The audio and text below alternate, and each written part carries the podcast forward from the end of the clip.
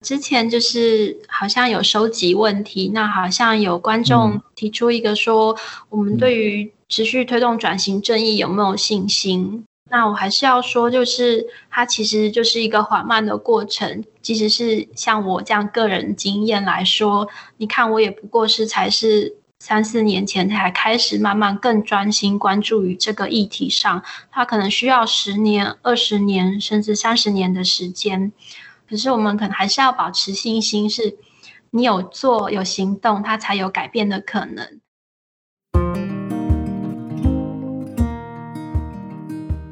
Hello，你好，这里是由独立媒体报道者所制播的 Podcast 节目的 Real Story。在这里，我们用记者和当事人的声音，告诉你世界上正在发生的重要的事情。我是子玲。Hello，我是志兴。今天这个是我们一个新单元的第一集，这个单元的名称呢，我们想了想，叫做 Reunion，就是我们会邀请过去曾经来上过我们节目的来宾呢，再一次来跟我们聊聊。对，不知道大家听其他节目的时候，会不会有一种哦，有一集节目听完之后，有时候过了一阵子会想要再重新打开，然后再听一次，可能是那个人的故事，或是那个人说的话，或是那个那一集里面大家谈话的气氛，会让人家有点想要回味，或者。者是在特定的时刻会想要再听一次。那其实我们这个节目到现在，我们做了七十几集 podcast，然后认识了好多人。那这些人其实很多时候我们都想要再跟大家聊聊，或是大家也都会关心。那那个人后来怎么样了？是歪掉了吗？还是 或是想要关心他的计划的新的近况啊？等等的，就会很想知道他的近况。对啊，所以我们想说，那来试看看这一集好了，就是 reunion 这样子。对，那不过呢，在今天。第一节 reunion 特辑也还有另外一件很特殊的事，就是这一次把他们找回来聊天的空间，并不是像他们第一次来的时候是坐在一个录音间里面，我们把他带到了一个线上的聊天空间，然后里面坐满了大概三百人。这听起来有点霸凌。他们都是知情才来参与，对对对对呀，对啦，他们是知情的，还蛮酷的吧？就是上一次只有你跟他们，对，然后这一次是哎，上一次有听的一些听众全部都加进来。然后他们也带着一些问题加入了这场谈话。对啊，这其实我们指的就是前阵子我们办的那个周年的线上的聚会，这样子。我们在筹办这场聚会的时候，本来是没有想过要邀来宾的，但后来想一想，其实大家对这档节目的很多的认识或是感受，都来自于跟我们一起参与录音的这些来宾。所以既然要聚会的话，就不能缺少他们。那既然他们来了，就想要知道那时候录音之后发生了什么事，或是过去这一年后来他们。怎么了？对，所以在今天的节目中，我们会听到两位在去年也差不多这个时候，大概就是夏天要进入秋天的时候，来到报道者 Podcast 节目的来宾，分别呢是郑竹梅还有达努巴克。其实这个节目会被大家注意到，都是因为来宾的关系，所以很多人说哦，报道者 podcast 我有听过啊，就是郑南荣那一集嘛，或或者是哦，在那个丹罗巴克那一集的时候，很多南部的或是老师的的听众都是因为这一集才认识我们的，所以我们这一次就特地想说约他们一起来聊一聊录音之后发生了什么事情，还是有没有什么想要抱怨的，啊，或是幕后的事情啊？然后现场三百人其实也问了他们很多事，其实像在。竹梅那一集播出之后呢，就有收到一些听众的来讯，他们就有分享说，有人是一边洗碗，然后一边听，然后你知道洗到水，整个忘记关。对，这个现在如果缺水的话，就是奉劝大家要注意。对，然后有人是在那边逛那种就是药妆店啊，然后逛一逛，眼泪就掉下来。对，然后呃，后来大家如果认真听的话，我们之前不是有跟那个。天桥上的魔术师合作嘛？嗯，其实那时候竹门的集数播出之后，导演就私讯我说：“哎，这一集就是我们剧里面的某一集。”那是在影集播出前的好久好久之前，然后他们听到我们做这集就说：“哇，跟他们剧本好像这样子。”对，然后所以我们才知道，原来我们做的这些题目啊，发生在很多人的生命里面，其实都有相似的情节。我刚刚想说，也蛮像在破关呢。虽然我们不知道这个关会往哪里通过去，可是你好像是打通了一个关节，然后下一个任务就会噔噔亮灯这样。好吧，那我们希望都是好的任务。我有点害怕 会有什么登登这样。不会，就一路也会累积很多的宝藏。你好乐观，偶尔损血，但是没有问题。OK OK，对啦，认识了很多人，像竹梅，后来我们就越来越多互动，然后他就是一个很棒的人，所以我们常常会交换一些感想啊，或者接下来做一些题目的时候，可能都会去问候他一下。所以这次很谢谢他愿意一起来活动里面跟我们大家分享。那接下来就会听到。他被我们找来面对我们以及三百人的时候，他说了什么？但其中一个，哎，可以爆雷吗？其中一个最让大家意外就是蓝婉珍同学的表现。哦，对，那一段很精彩，大家来听听看。竹梅要不要跟大家交代一下我们两个怎么认识的？好，其实是因为我大部分时间其实是定居在台南，然后台南有一个。很可爱的咖啡店叫五营。那我第一次在五营咖啡，呃的书架上发现了有关德国转型正义的书。那那个时候我其实还没有那么的呃专注在这个比较议题上面，其实还不是那么了解。那当我看到有关德国柏林还有转型正义的书，就很兴奋。但是我第一天在人家咖啡厅就把那本书。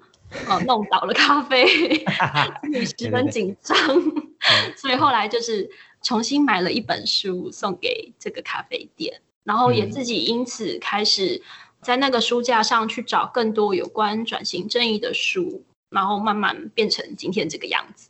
这是我们的第一次相遇，这大家应该想不到啦，这是大家是偶像剧才有的 剧情吧？然后呃，因为。那个真南荣基金会陆续办了很多的活动，后来可能有一些就在呃五营咖啡里面办啊等等，我们就开始讨论了关于这个议题的各式各样的延伸跟社会沟通的可能。然后那时候就谈到了你刚看完了监控档案这件事情。哦，是，其实呃那个时候刚看完档案，当下的心情是嗯五味杂陈，应该是说如果不是有。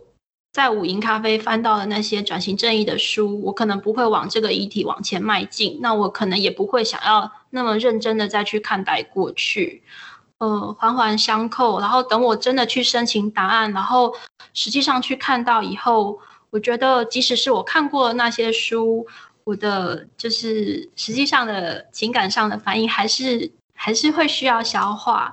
那刚好那时候在五营咖啡的讲座，就是之前有提到说，也许是可以借由新的媒体 podcast 来直接跟大家分享。那我只记得那时候我在上的之前，就是前一个晚上都紧张的睡不着。为什么？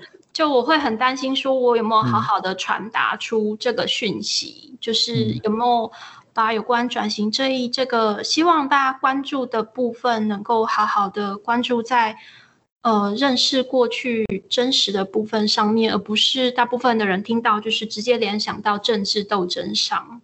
那我也后来也觉得很高兴，说有上了这个节目，然后我觉得对我自己其实也是蛮大的一个往前进。我想问一下，节目播出之后还好吗？哦，节目播出之后，呃，其实就基金会纪念馆有一阵子，甚至到现在。呃，现在是因为疫情，我们馆内没有开。可是，呃，直到就是今年年初，都还有很多人来。那当我们问说来访的人说，哎，是怎么会想要来参观郑南荣纪念馆的时候，那有些人就会说，哎，他们是听了报道者来的。那我觉得很惊讶的是，有些人其实是从蛮远的地方，有从东部，有从中南部外县市上来，然后而且有不同的组合，像是妈妈带小孩。或者是同事们之间，或者是情侣，第一次就觉得说，哦，原来 podcast 这个媒介其实它也可以是很有传播的力量。嗯嗯嗯嗯。其实节目播出之后，我们收到了，特别是海外的听众关于这一集的回馈，像是马来西亚的、香港的，他们很多是透过这一集才理解到台湾有这么一段的。过去，然后作为台湾的这个世代，有感受到呃什么样子的压力，或是说需要做什么样的准备，才有办法回头去看，然后又或者是往前看的时候，需要准备好什么样子的事情。好，呃，我想 Q 一下婉珍，婉珍那时候一起在旁边是制作人嘛？我记得录完之后，我们两个花了一段时间感受一下刚刚的录音发生了一什么样一段事情。婉珍要分享一下那时候录完这集给你的感受。嗨，朱飞，好久不见。嗨，婉珍，好久不见。我现在有一点跟就是金马影言人一样紧张，因为就是要跟竹梅就时隔大概半年再次见面，还有线上的就是三百位听众，还有同事们，所以我现在可能会一边看稿，因为我把它写下来。可以看。好，呃，很快速的跟大家分享，就是我觉得其实，嗯，这一集对我来说的意义不只是在内容上的，就像刚刚很多听众或就是我们现场的朋友会说的，也很喜欢啊，或是很有收获、很感动。其实对我来说有很特别的意义。那我跟志兴其实也会常常讲到这件事，就会说。哇，录这一集的经验真的很特别，但是具体来说，这个特别到底是什么呢？就是我我这几天一直重复在思考这个问题。那我可能花一点点时间，大概一分钟的时间，很快速的讲过。就是其实，呃，我这五六年来的工作经验，大部分都是担任声音节目的幕后工作，那就是包括广播跟 podcast。那幕后工作包括什么呢？就是其实每个公司或节目的分工都会不太一样。那往前面站一点，你可能会协助做来宾的资料准备啊，或是一些初步的采访等等的。那往后站一点，可能就是帮来宾主持人倒水啊、订便当啊、叫车啊，都会有。那会有很多需要磨合跟调整的地方，听起来也非常的繁杂。可是为什么包括我在内，会有这么多人持续的在做幕后工作？就是我录竹梅那一天的节目所在的一个位置，就是我可能是坐在旁边的工作桌，然后帮两位调麦克风啊、录音啊，然后有一些注意事项等等的。那我想了一下这个问题，我觉得可能是因为幕后工作者每天都很期待那个特别的时刻。就是大家可能都有听过一个摄影上的用语，叫“魔幻时刻”，就是黄昏接近傍晚的时候会出现那个很漂亮的天空色彩。那大家会说这是一天之内最漂亮的画面。对我来说，在录音现场感受到的那个特别的感觉，就是呃我在工作上，也就是幕后工作的魔幻时刻。这个魔幻时刻有很多的样子，不一定是只有。就是那一集的内容本身不一定只有那个议题，更多的可能是，比如说我曾经陪过视障的受访者，然后从十楼的录音室一路走回到捷运站，他的手放在我肩膀上的那一刻，到现在我都还记得。或是呃有几十年经验的一个老西装师傅，他会手上拿着仿钢，然后很紧张的在仿钢上。一字一句的写上他想要做的回答，但是就是跟漂亮景色一样，看久可能会不新鲜。那工作久了就会失去了对魔幻时刻的感受力。那其实，在录竹美这一集之前，我觉得自己正处于这样的困境，就是失去感受力的困境。那那一天，我看到竹美的眼神，然后耳机里面可以比大家可能更清楚的听到他有一点点颤抖的声音，然后。执心念出，就是当年小小的竹梅写给爸爸的诗的那一刻，就是我觉得可能我们所谓的历史，或是平常我们觉得哎比较严肃、比较遥远的事情，在我的眼下，跟我当下的感受，很纯粹的回到了一个女儿对父亲的记得跟想念。我真的在那一个当下，我到现在都还记得。我觉得自己的工作可以在这个现场。非常直接、没有距离的听到跟感受到这一切，非常非常的珍贵。然后我觉得我是一个非常幸运的人，然后也就带着这样子当时感受到的那一刻，持续的走到了现在。也希望自己可以把这些感受跟看见带给耳机后面的你们，也就是现场的大家。觉得今天我有机会亲自对竹梅说出来，真的是很感谢。其实平常我们录节目，我说的话都是蓝婉珍帮我写的稿。准备有没有什么话想要回应？其实婉珍刚刚说的，基本上是右边的对话框所有的人的感受的一个很直接的总结。只是大家从来没有从 podcast 的制作现场去理解一个工作者听到这样子的过程的时候，心里面会留下什么样的重量。准备有没有什么要说？我想要回应婉珍的，就是。也是想要回应所有报道者的听众的，就是我觉得对我来说，我的魔幻时刻就是收到大家的回馈，还有像婉珍这样的回应，其实我真的是不知道，说我所分享的故事，大家会是这样子认真的去倾听，甚至有很多就是就是比我想的还更远。那我觉得这样子，其实故事的传达，它实在是呃真实会有力量的，这真的是出乎我的意料之外。其实老实说，那时候志新跟我讲 podcast 的时候，我从来没有听过 podcast。我是因为要呃上报道者的节目，我才去下载了那个 app。然后我其实只记得说，就是当天去录的时候，就是我个人是很抖，但我没有想到完真听得出来我的声音也很抖。对。但但我想说的是，就是同样的，就是原来这些讯息有好好的被传达出去。其实志新有跟我陆陆续续有说过，说哎，这集播出之后的回馈。那我觉得对我，就是不管是作为家属，或者是我们基金会的同仁，或者是曾经是郑南荣故事里的人，或是他同时代的人来说，我觉得这种不同时代的回馈，我觉得都是很。很值得被珍惜的。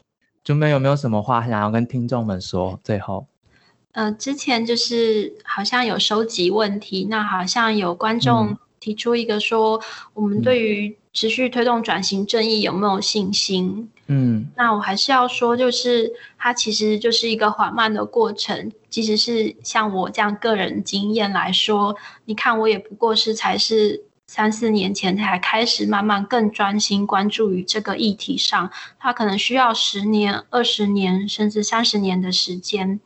可是我们可能还是要保持信心，是因为你有做有行动，它才有改变的可能。那如果没有去开始，那就没有改变的可能。竹梅就是这样子的一个人呢，他看起来就是很很温柔，然后好像有点害羞，可是就会默默的就说出一些金句，跟让人家觉得很受鼓励跟感动的话。真的，我其实之前听那一集的时候，就觉得竹梅的声音很轻很柔，而且甚至好像一开始有一点退后，可是每一个丢出来的字都很重。嗯，然后刚刚说的那一段话，后来也成为。那天那个活动的一个定调的一个概念，就是有些事情我们觉得很难，但其实你做了就有机会。然后有时候你觉得一个人很孤单，但其实开始做了之后，就慢慢不孤单，然后不可能的事情就变成了可能。那嗯，他说的这句话，其实后来也 echo 到接下来的达努巴克老师他做的努力，然后还有阿豹啊，还有那天的特别来宾、神秘嘉宾，然后当然还有报道者团队一直在尝试做的各式各样新的东。东西就在不看稿的 那个竹美口中就这样子说出来了。他又很内向，所以大家在听之前他上节目的时候，他会很害羞什么的。但很开心，透过那一集的节目，让很多人认识他以及基金会在做的事情。一集节目好像就是一个开始，后来就造成了很多的涟漪，然后很多人认识了这个基金会。对，所以如果呃你也还没有追踪这个基金会的话，现在也可以用 IG 去搜寻郑南荣基金会，就可以找到他们的 Instagram，然后看看他们在做些什么事情。在活动前一天，我们跟竹美在蕊的时候，他就又提醒了我们一次，他就说我们录音刚好就是一年前的那一个礼拜，就是刚好整整一年前是我们在录音室里面采访他，然后上一次也是在录音室录完音之后，他就跟我们说，其实。明天就是我爸爸的生日哇，然后我们活动又一样，活动又一样，是说呃，活动隔天就是我爸爸的生日，所以今天跟大家见面，然后回忆上次的节目的经验，是对我来说是一个很重要给我爸爸的生日礼物，这样子。这好像也是一个蛮特别的仪式，就是都要在他的生日前夕，然后 跟大家聊聊。对啊，对，不不是可以安排，但发生这个巧合，我记得那时候同样在线上，其他的听众大家也都是哇。对啊，然后就开始说生日快乐，生日快乐，这样一切真的都是缘分。然后基金会的同事很开心，因为大家认真的现场三百个人就赶快去追踪了。对对，基金会的 IG。如果大家想要关注欧永，总不能一直做 reunion，然后都去找竹梅来吧。所以大家可以自己认真追踪一下郑南荣基金会的 IG，就可以知道他们做的相关的这个议题的各式各样延伸实体的跟线上的活动。好，那听完了刚刚竹美那一段，接下来呢，就是当天的第二位嘉宾，然后是刚刚之前有提到的达努巴克老师。竹梅那一集是九月中的时候上架的，接下来听到这一集呢，就是在秋天十一月的时候上架。那时候刚好是有一部电影，就是《无声》那一集，其实有邀到我们报纸的同事，就是傅年，然后他是来聊聊在学校里面的性霸凌相关的事件。那志兴可以提一下，因为我记得我在面试的时候，你有跟我分享过，因为我还蛮喜欢这一集的。然后我有问你说，你们怎么会想到是找到达努巴克老师？其实都是巧合哎，因为那时候是因为《无声》这部电影嘛，然后傅年也原本就做过校园里面性霸凌的这个机制，然后访了很多老师跟学生。对，那我们就觉得大家其实对这性议题有兴趣，我们就希望可以做这样子的一集。所以我记得在录音前，我还去听了那个基金会。就是在针对这个电影做的一个映后座谈，然后我就听到了很多老师在现场表达的无奈跟困境啊，等等等的。那我们就录的时候就觉得，哎，复年，那我们可以找什么样的老师可以一起来？那结果本来安排好或设定好认识的、本来熟悉的老师，那个礼拜都没有空。辗转其他老师就介绍说，那要不要找达努巴克老师？嗯，然后可是他在高雄，所以那也是我们第一次离开台北的。录音间去到了高雄录音，然后就是达鲁巴克老师。但俗气如我，竟然在此之前没有认识达鲁巴克老师。然后发现是他之后呢，就开始做功课，一路找到他从以前到现在写的部落格啊，各式各样演讲的东西，然后就发现啊。原来他是永志的老师哇，就这么的巧。然后因为看了他自己写的很多的文章，会发现他自己小时候也有一些自己在校园里面被霸凌的经验，所以他的所作所为跟他在当天分享的，其实是他自己跟他还有在跟永志的呃互动的过程当中，以及永志走了之后，他所想要努力改变这二三十年他所有的累积，都跟他自己现在所选择想要努力做的事情有关。那当天他就不只是用专家的身份分析这个议题了，他很掏心掏肺的讲了他自己的感受，以及他作为永志的老师的感受。所以我记得就是那时候录完之后，就说拍完照要送他出去的时候，但最后一刻我就跟他说：“嗯，老师，我可以。”然后我说不出话来哦，然后 老师就说：“你是想抱我吗？”哦，对，我说：“我说对，可以吗？”然后就抱他一下。老师没有说不要。老师很客气，很温柔啦。不好意思，老师有点霸凌你了。对对对，大概是这样，所以呃很开心可以请到他来，因为后来有很多老师跟学生都有呃寄信来，然后想要跟达努巴克老师说话，所以那天的活动当中也很多人有话跟老师说。你是第一次录音录到想要拥抱受访者吗？对啊。哦，怎样？你这样讲没有啊？接下来说话怎么会？你说他们录完都会看着你，就说你要来了吗？你要不要？不会啊，我觉得其实还蛮感动的，是因为我本来就作为这一集的听众，然后我以为怎么会有这么强的气话，知道说要找这些这些这些人，然后听完才发现说哦，原来是这样子一步一步，然后延伸出去的，然后也包含说在录音的当下，老师又挖掘出更多像刚刚执行讲的他自己很多的经验，老师。在录音的当下也相当惊讶，说：“哎，要问这么多？”哦他说：“哎，这么严肃哦。”然后就自己讲到。哭了，就是可能节目里面听不出来，但老师在很多地方就是眼泪就这样在在麦克风前面这样掉下来。可是他还是很尽责的，然后很认真的回答我的问题。我们录了他一个多小时吧，然后老师也是第一次上趴，开始被吓到，想说哦 要聊这么深入。我们忘记问达伦马克老师后来有没有再去上别的 podcast 节目，可能被吓到了。对，但接下来我们也可以听到老师分享在那一集录制完的幕后，还有在现场他回应了两个听众的问题。老师，可以请你现身了。我我我在线上。哎，大家好，我是达努巴克，在哪里工作？哦，我在高雄工作，我是呃国中的辅导老师，但我现在是借调在高雄市学生辅导智商中心担任督导的工作。嗯。那时候请老师来分享的时候，主要是因为有一部电影《无声》，那时候播出之后，然后其实我们收到很多听众的许愿，说想要理解这个议题在学校里面的状况，所以那时候我们做了很多的研究。我去听了那个电影映后座谈，还有呃那时候呃原作他们跟基金会一起办的一些讲座啊等等，其实听到很多老师们无助的心声跟校园面的状况，所以那时候就发邀请给老师，老师那时候来上。节目的时候好像有一点，就是觉得意外，对不对？就觉得哦，真的要问这么多吗？呃，对，其实每次接受呃采访或者是有机会可以谈到叶永志的事情，在公众的媒体上面，就是会有点忐忑，就是说，嗯，一方面又害怕再重新讲这件事情，但是又希望别人可以记得叶永志的故事。对，而且我记得那天在录音室，灯好像没有那么亮，就是整个整个房间是比较昏暗的，然后那个。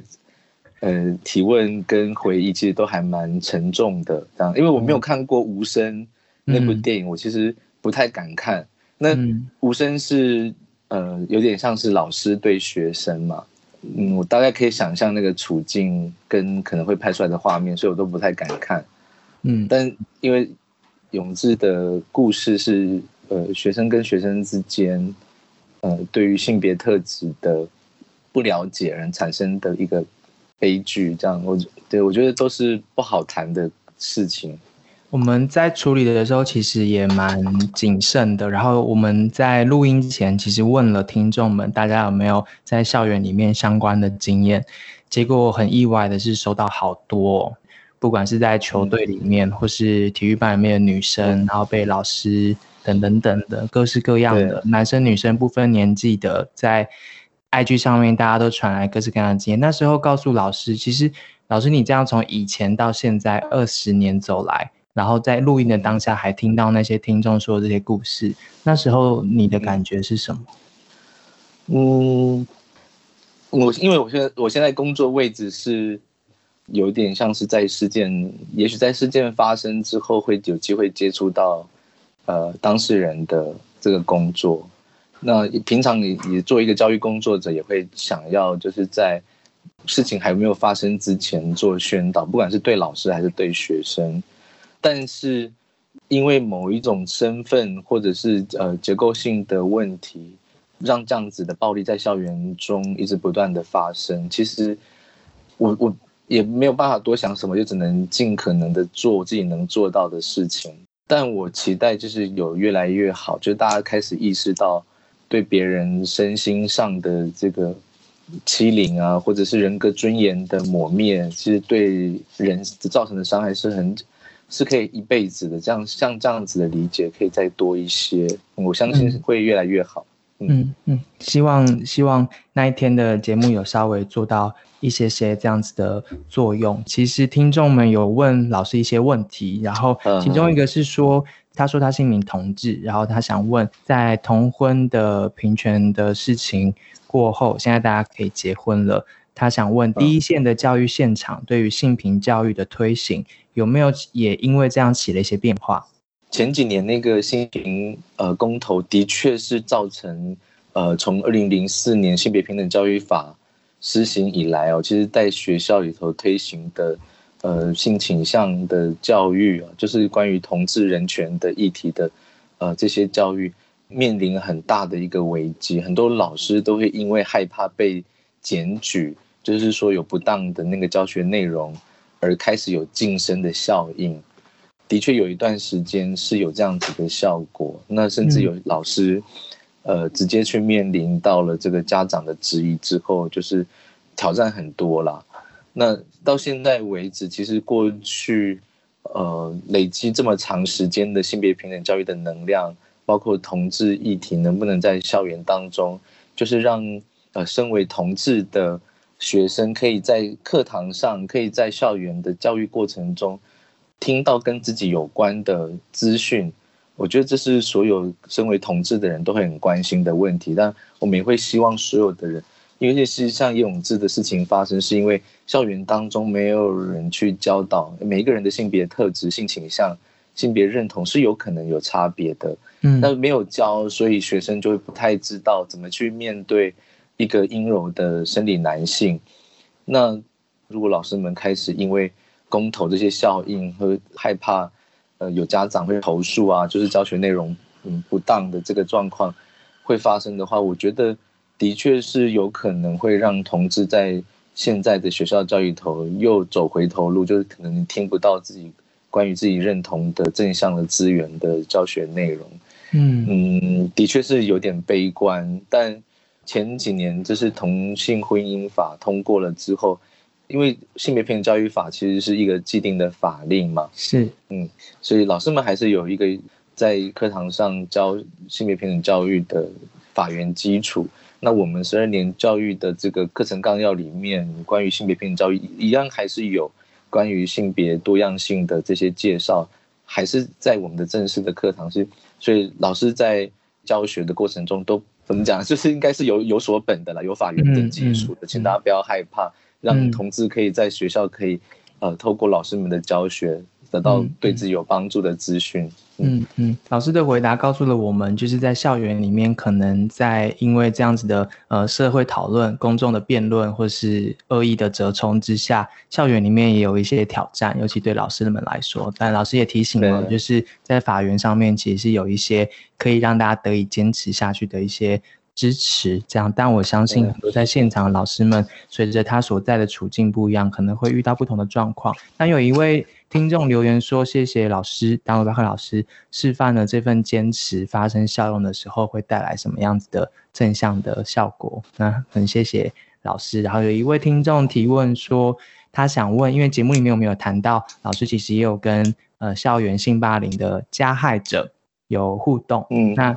可不可以分享一下这个互动的过程？他们是怎么样理解自己做的事情？他们有没有办法理解自己做的事情所造成的伤害？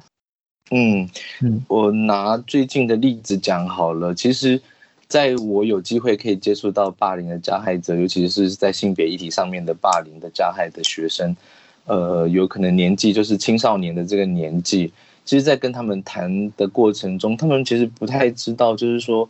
对别人恶意的这个性攻击啊，这个到底背后代表什么意思？对别人造成的伤害会是什么？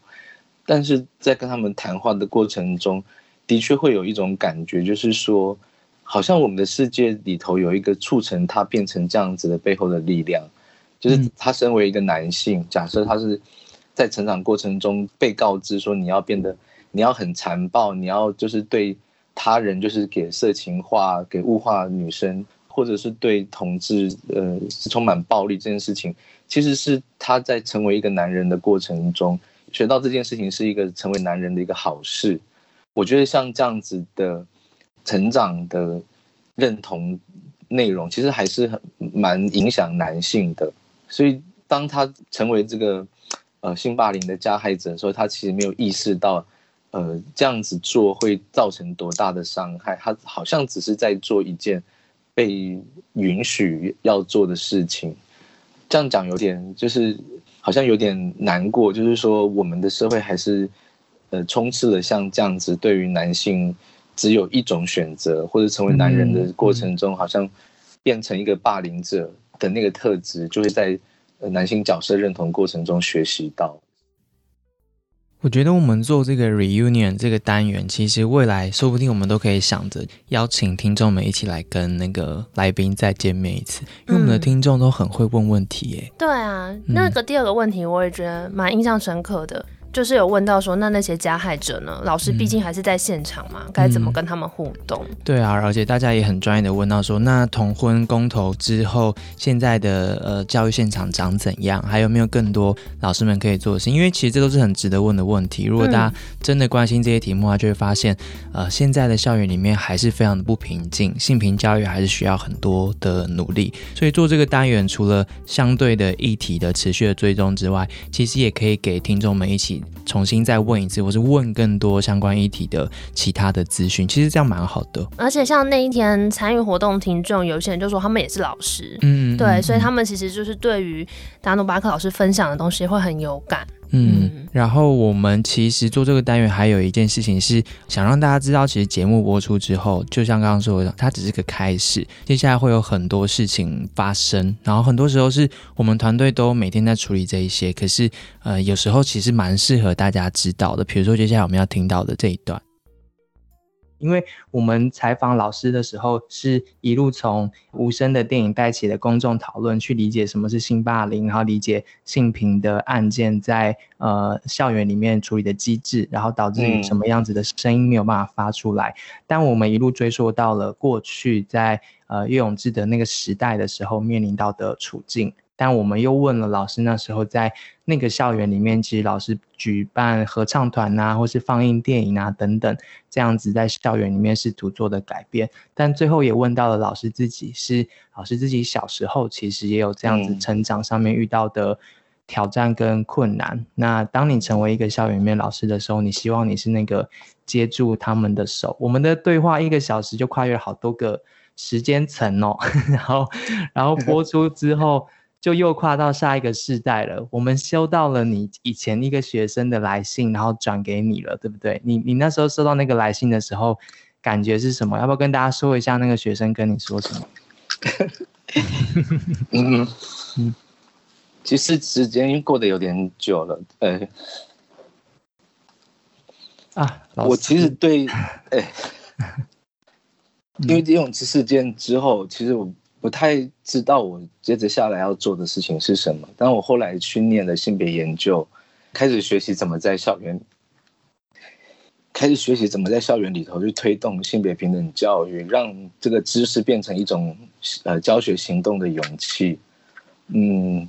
我尝试做很多种方法，这样，嗯，我知道有些学生 会跟我说这些东西可能对他有帮助，可是，呃，在接到那封信，呃，知行转给我的那个简讯之后啊，我我没有马上点开来看，因为我知道我的情绪可能会很激动，我是把车子开到某一个目的地之后停下来，然后把它点开来看，其实我在车子里面大哭。我好像真的做对了某些事情，嗯，然后原来有一个就是可能对自己生命很绝望的孩子，我只不过在课堂上播了一部跟同志有关的电影，或者是说了跟同志有关的资讯，然后让他感觉到自己不是孤单的一个人。我觉得好像这件事情又在重新，嗯。对，嗯，老师，不好意思，没有，我才不好意思。我觉得我要那个 call out 另外一位采访过你的主持人，现在出来救援一下，你介意吗？那一位主持人准备好了吗？就是我们的下一位来宾，他也认识达努巴克老师，对不对？然后在很久以前采访过他，那个。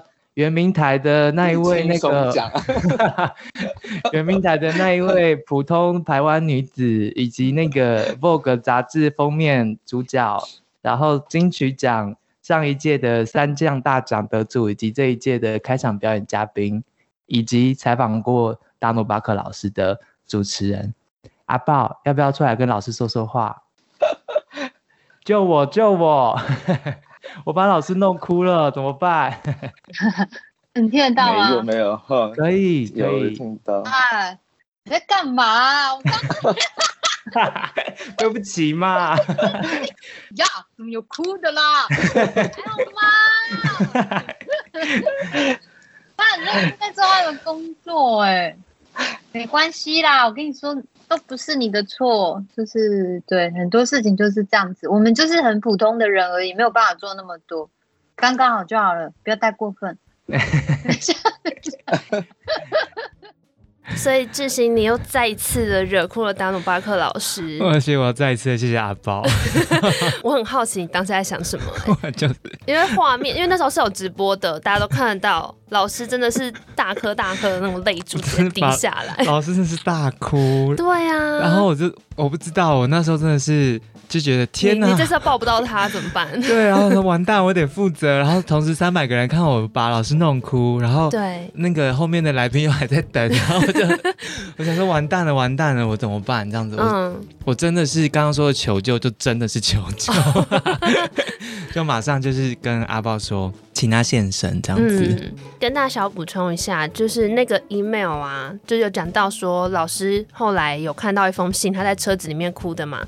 那个其实就是我们节目播出之后，有一位听众他就写信来说，他其实是老师以前的学生，然后他也是叶永志的学弟。他记得那时候他也为自己的性别气质感到很困惑，不知道该怎么办，甚至有很多负面的情绪。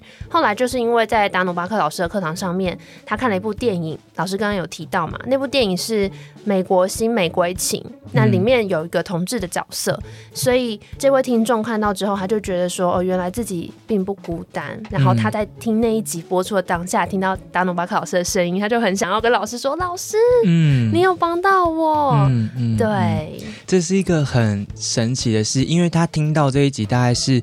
过了半年之后了，就也不知道为什么他会突然就听到这一集，然后听完之后他就很认真的写了一封很蛮长的信给我们，然后说很单纯呢，他只是想要让老师知道说，如果不是老师的话，他可能变成下一个永志学长这样子。因为其实，在那一集的内容里面，达努巴克老师自己有蛮自责的。嗯，对啊，所以学生刚好听到这一段，就是这个回馈又回来了，所以也可以知道为什么刚刚。自行会又在惹哭老师，老师可能整个这个事情又都想起来。老师又看我的讯息，然后刘思怎么又来了？好烦！这又弄我。老师，对不起。他活动后面还要抱狗狗出来，好可怜，老师好可怜，来上帮我们上节目还要这样子。但是那个老师当天有先听了我们的建议，因为就说会直播会开画面，他有买。我就跟老师说，老师你要准备一下直播灯这样子。对，结果老师真的很很认真，老师。有准备，效果很好，画面非常美。后来阿豹有，阿豹有特别说，老师很美，虽然哭，但是很美。好啦，老师应该可以放心啦，关于这件事情。没有，我就是在想说，如果还有在下一次的 reunion，不知道会发生什么事情，就像那个回顾就会 回顾的回顾的回顾。对啊，嗯嗯，就这一集播出之后，其实我们收到不只是刚刚提到的那一封 email，然后还有很多听众跟老师还有学生都跟我们分享他生命里面走过的黑暗的路，或是还有很多人其实都还在承受校园里面这个性霸凌的过程当中。志信可以聊聊你自己，其实看完那个听众来信之后，对你也有一些作用力，对不对？我们每一次打开听众来信，我自己是很紧张的，嗯，因为有时候是接不住的东西，嗯，就比如说我们安读幽灵，然后第一集、第二集做完嘛，其实就有收到一些安独的家庭长大的孩子，嗯，然后他自己后来可能也过得不太好，然后他想要。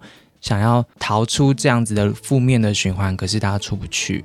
那他来信不是说哦，我现在已经好了或什么什么的没有，只是说，只是很想要让你们知道，说光是听到有人在意这件事情，他就觉得这世界上还有人知道他的存在，跟他的痛苦其实就够了。那像这种，其实我们也嗯没有办法回复，或是没有办法给他一些支持，但是。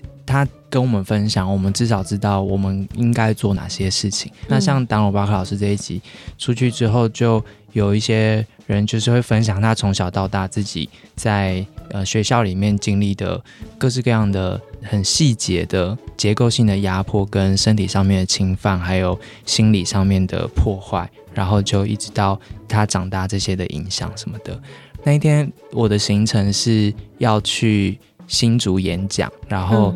但我就是收到那个，然后我在家里面就是哭到我不得不去搭高铁为止，没有办法控制的，就是一直哭，因为因为我完全可以体谅到他在国小或国中的时候，他在教室里面，他在校长室里面，然后以及他长大之后他的那个承受的压力，跟觉得没有人可以帮他，没有人可以救他那个绝望的感觉。然后他说他听到党宝老师说的时候，他也知道。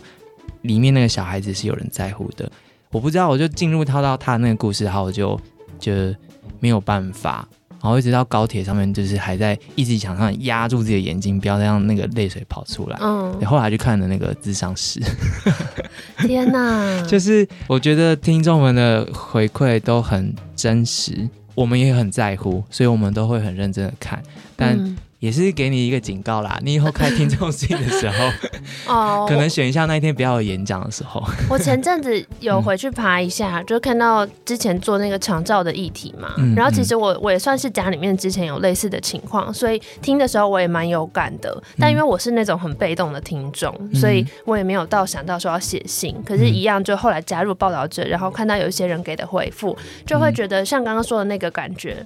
你只是知道哦，原来有人懂你，有人在乎你的困境，就是那个东西，其实会给人很大的力量。嗯。嗯，那我们自己要有一点 心脏要够有力量啦，那不然就是请阿豹来 救我们。我们就把这个，我们这一集之后就要重复听呐，我们就要重复从阿豹这边说，做给自己干嘛的那一段开始听。你已经做很多事了，对，每一个人剪下来当铃声。对，那一句话应该也可以帮助到很多的人。嗯，这就是 reunion 这个单元，我感觉真的蛮实用的。如果大家还想要听哪一位来宾再来的话，也就是可以让我们知道。然后今天听到达鲁巴克老师跟竹美的这些分享之后，有什么你想要跟他说的话？那天你没有在活动上，或是你没有参加，你想要说的话，也都可以传给我，我们都会转达给老师跟竹美。但老师不要害怕，我不会再让你哭了。哈，这个保证听起来非常微弱。你活动前一定也没有想到，老师也没有想到又会这样。不要这样子。然后下一次的 reunion 其实很快就要来了，就会是刚刚那一位我们求救的仙女下凡来拯救你的 阿豹。对，阿豹跟我们分享了很多事情，然后现场的三百人问了很多关键的问题，阿豹完全的都回答了，他还自己选择。讲了很多很多过去大家并不知道他以及他跟他家人之间，还有他创作背后的那一些事，所以我们决定让阿豹的部分用另外一集跟大家面试。同步提醒大家，就没有说开信之前可能要做好心理准备嘛。那一天可能要避免一些很用眼的工作。就是下一集阿豹的这一集呢，我也觉得是会有哭有笑的一集。如果你喜欢这个新单元的话，欢迎用讯息来告诉我们。我们也很久没有收到大量的五颗星的评论跟留言了，所以记得在 Apple Podcast 上面给我们多一些鼓励，也帮我们分享给更多的人。我们希望可以让更多人认识报道者，还有我们跟我们来宾一起说出来的这一些重要的故事。如果你手头上有一些。呃，盈余的话，欢迎用定期定额或代笔捐款的方式加入我们，成为报道者的一员。也可以在商号上面直接的赞助我们。谢谢你今天的收听，我们下一次见，拜拜。拜拜。